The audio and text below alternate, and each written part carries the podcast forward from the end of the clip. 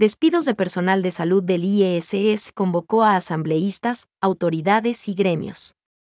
Ante la Comisión del Derecho a la Salud, las autoridades del Instituto Ecuatoriano de Seguridad Social, ISS, absolvieron una serie de interrogantes de los legisladores respecto a los despidos de personal de salud en los diferentes hospitales del Seguro Social, además, el nivel de abastecimiento de medicinas, dispositivos e insumos médicos. En tanto, más de media docena de gremios de la salud expusieron sus demandas laborales y los legisladores piden soluciones. El presidente de la comisión, Marcos Molina, calificó de injustificables e irracionales los despidos de médicos.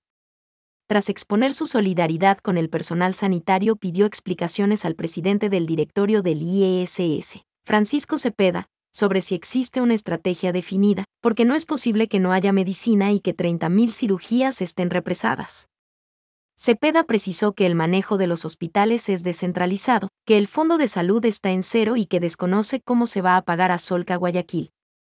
Yo no puedo sentarme con la gente de Solca Guayaquil y prometer algo que no voy a cumplir, enfatizó tras denunciar que el Ministerio de Finanzas le debe al IESS millones de dólares por concepto de IVA. Eso debería ser automático y no tendría que estar rogando por ese pago todo el tiempo, afirmó.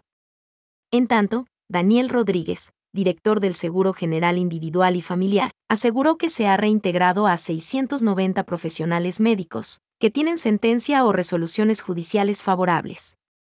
75 casos restantes están en procesos de vinculación, aseguró.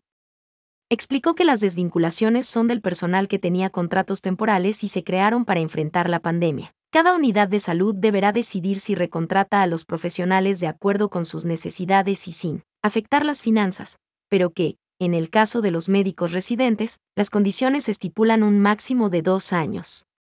Hay médicos que se están graduando y necesitan esas plazas, pues es un tema rotativo, añadió. Voces de los gremios.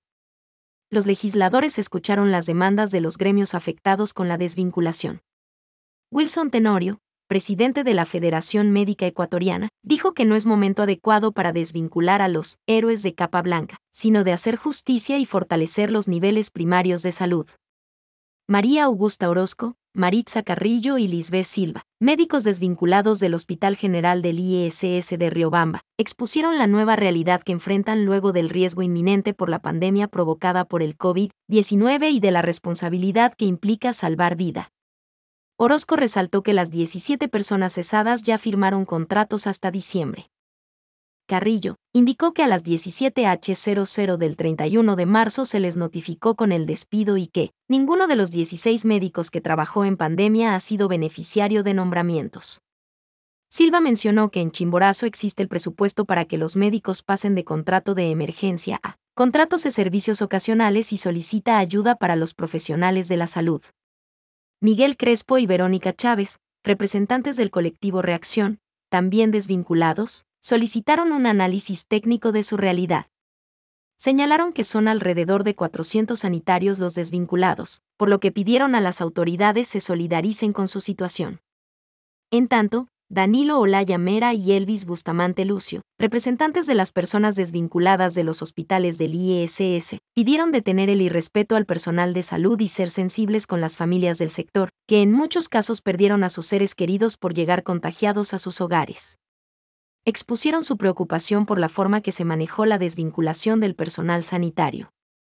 Cristina Camino, médica del IESS, comentó que hay personal que todavía no recibe nombramientos, pese a que nosotros pusimos el rostro, el pecho y el corazón a la vida, mientras que Héctor Tejada, de la Asociación de Médicos del Seguro Campesino, expresó que no es posible que sean desplazados médicos y odontólogos con más de 15 años de servicio.